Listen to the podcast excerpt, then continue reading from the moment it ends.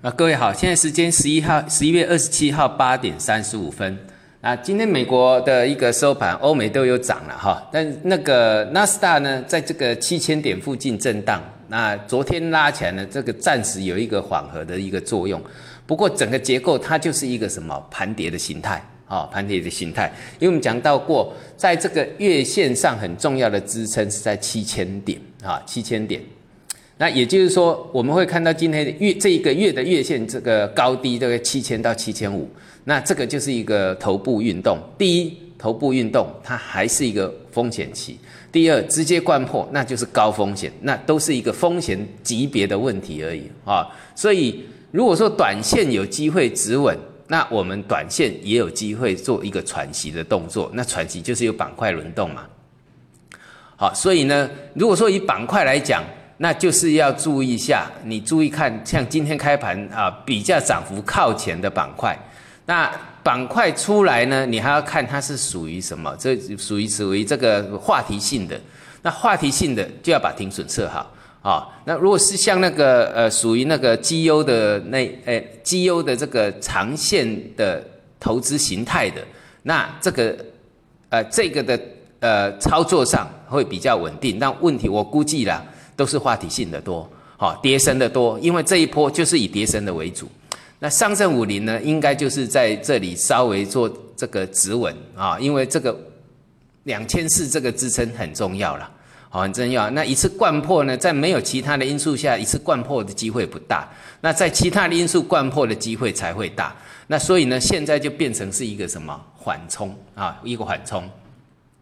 那再来强势板块啊，就注意一下哈。一般来讲，你要操作强势板块，资金控管好，因为这个不是很好的一个机会啊。那你可以小玩，但是呢，资金控管好，还要看板块的一个一个结构。板块的结构是话题性的，或者是属于投机性的，那自己要把呃不要投入太多，然后我们把资金控管好啊。那看今天开盘开盘的板板块，大概就会知道了。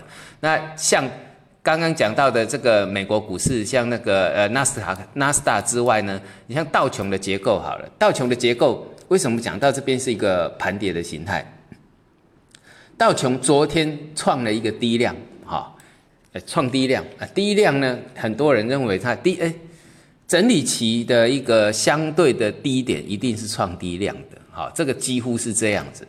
那昨天的低量呢？问题是这个低量的收盘价是创了这个头部的新低，啊，头部的新。我们看到上一次的一个收盘新低是十月二十九号，那个收盘是二两万四千四百四十二，啊，那前这个也是说今天收盘的前一天，它是收在两千四百，哎，两万四千六百，两万四千两百六十八。好，收低了一百多点，所以结构上既然收低了，那表示说这里主变成，因为讲过底，你还要看相对位阶啊，这个位阶是高位阶，好，高位阶，所以记得低量，好。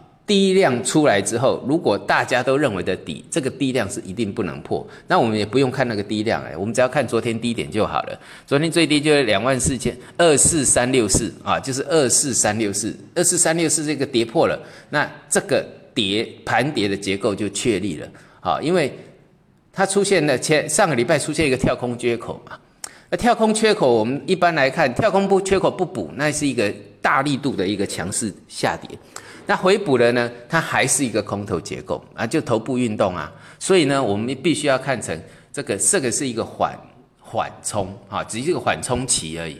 包括在 S M P 都是一样，所以在我们的一个操作上，记得啊，资金控管好啊，你受不了的少资金玩哈。那有有耐心一点的，那你就耐心的去去等哈。那小资金玩家自己的这个呃严控停损，那开盘大概就看一下它这个板块的一个。